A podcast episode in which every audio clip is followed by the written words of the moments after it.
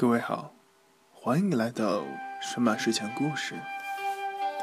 神马睡前故事每晚将在十点前更新，更新的平台有荔枝 FM、网易云音乐电台，以及将来如果条件允许，也会在 iOS 平台的 Podcast 下更新。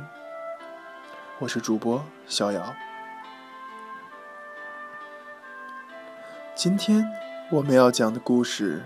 名字叫做“至少让我陪你难过一会儿”，摘自《那时我们还不怕相爱》，作者：飞行官小北。至少让我陪你难过一会儿。每一种难过都事出有因。但也总有其解决之道。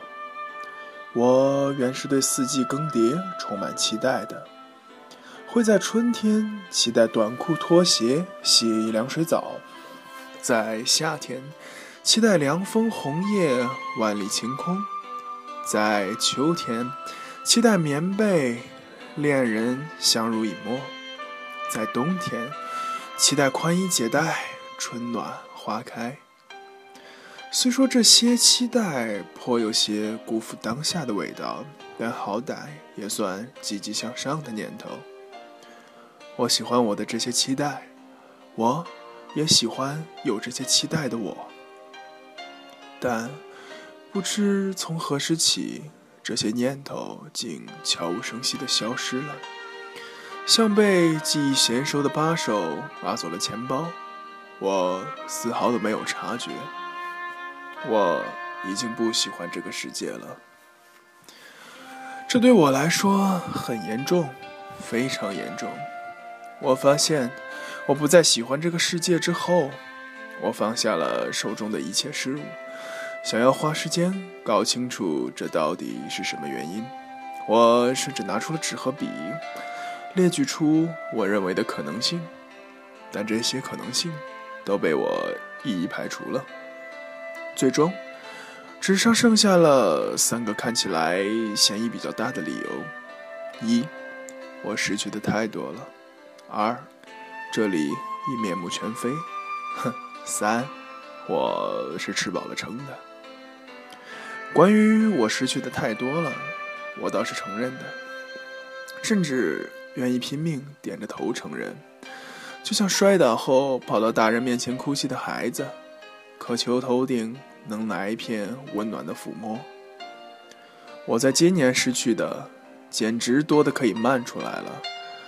我失去了一些我认为很厉害的想法，一些我相信能坚持的习惯，一些本可以抓住的机会，甚至一些曾以为到永远的朋友。但话又说回来，这种失去，往年几乎也在马不停蹄地发生着。失去。是人们需要花费一生来学会适应的课题。关于这里面目全非，我认为很可能是这个原因，因为不止一位朋友跟我说过有相同的感受。我们学着那些摇着蒲扇的老人，互相抱怨新闻里正在发生的事。你说今年的天灾人祸咋这么多？真不知道造了什么孽。我虽然也参与到遇见坏事就摇头叹息，遇见好事又摇着头不信的人群当中，却隐约觉得，说句残忍的话，除非这些不幸发生在我身边，否则我还是麻木的当这只是新闻，同我关系不大。况且这些坏事往年也发生过。就像班主任老师，几乎对每一届班级都会说那句：“我带过这么多届学生，从没见过像你们这么差的。”关于我们就是吃饱了撑的，好吧？我估计很多人都会觉得这是个原因，但真要为此做解释，世界就真的太令人绝望了。这种解释剥夺了生命中所有的意义，跟那些不在意生活本质、得意的叫嚣着“反正都会死，反正吃的都会变成大便”的人有什么区别？我之所以如此钻牛角尖的想搞明白，是因为我意识到我已经不喜欢这个世界了。以后，我陷入了万劫不复般的难过当中，并由衷的感到不公。明明是我先不喜欢世界的，明明该世界难过，但最终难过的却是我，只是我，只有我。我像是先提分手的那个，本想吃大肉喝大酒，后者终于解脱了。世界这个混蛋玩意儿却跟没事人似的，甚至比往常更加欢呼雀跃。这时候，我心里会发出“咚”的一声。看着眼前繁盛使然的苍茫大地，好像才刚刚明白过来一些事。莫非我的难过跟这个世界并没有多少关系？莫非我是因为心里难过，才不喜欢这个世界的？在向内心深处苦苦探索令我难过的原因中，有一句话是我无论如何也难以启齿的，但它时常在我脑袋里出现。平心而论，我并没有做错什么，为什么让我莫名难过？之所以难以启齿，是因为我看到太多拍着胸脯说平心而论的人，到最后都被证明是罪有应得。我不甘心。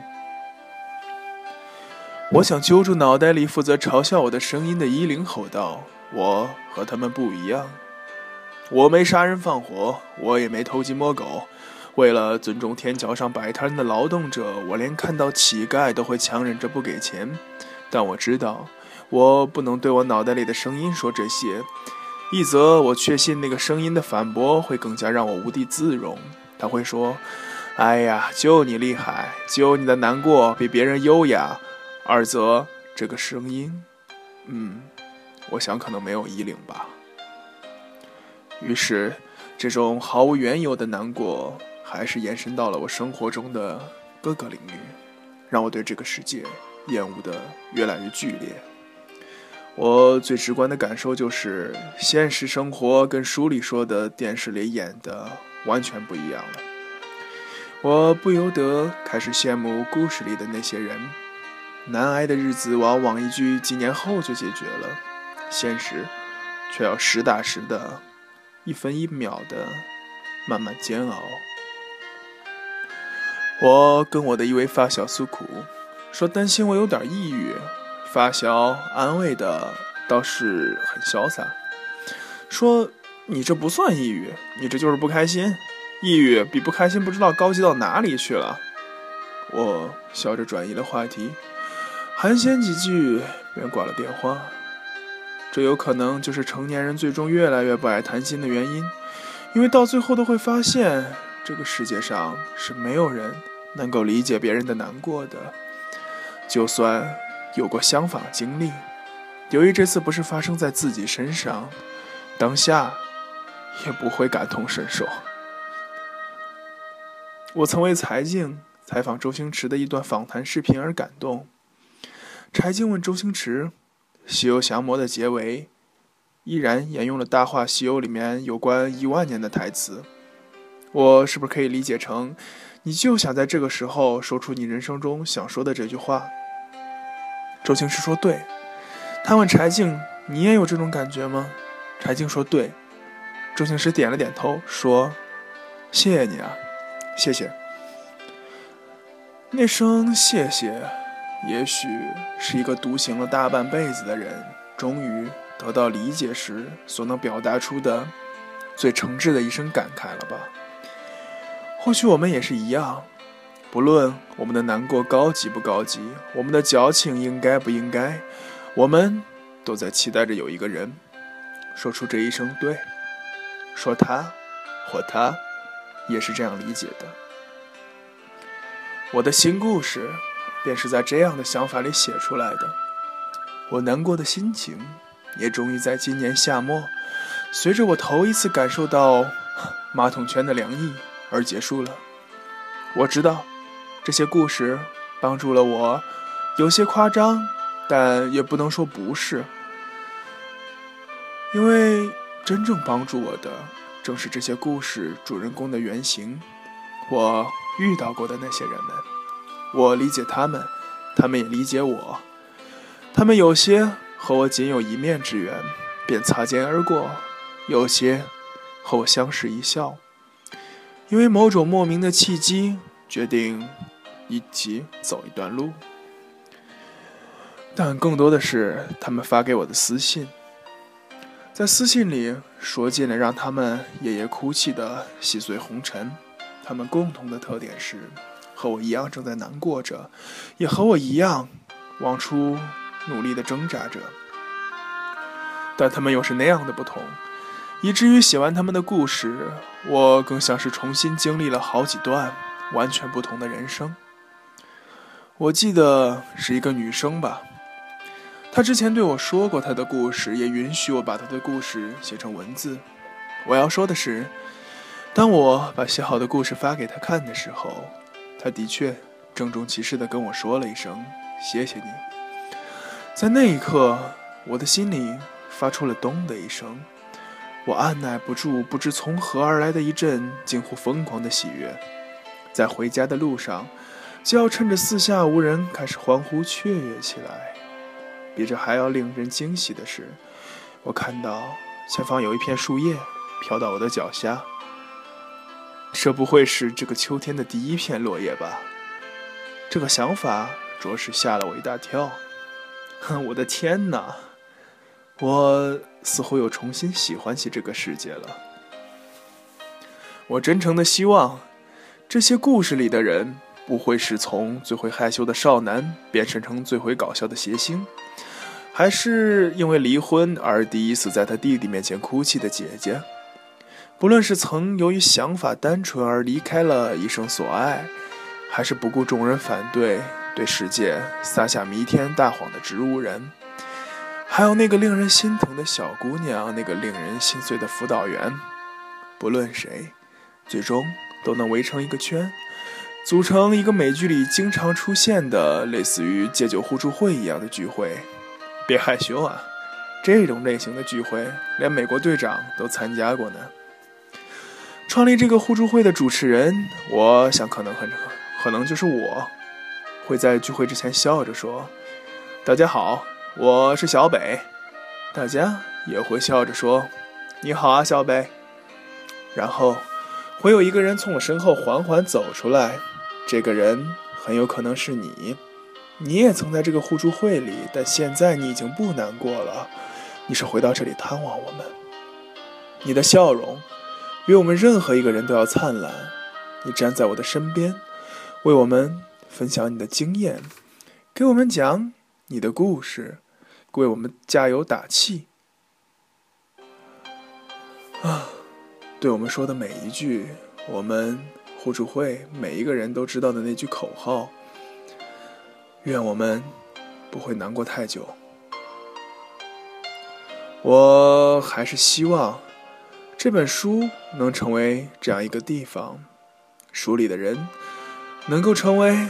这样一群人围在你的身边，在一段你无论如何都无法避免的难过岁月里，笑着对你说一句：“至少让我陪你难过一会儿吧。”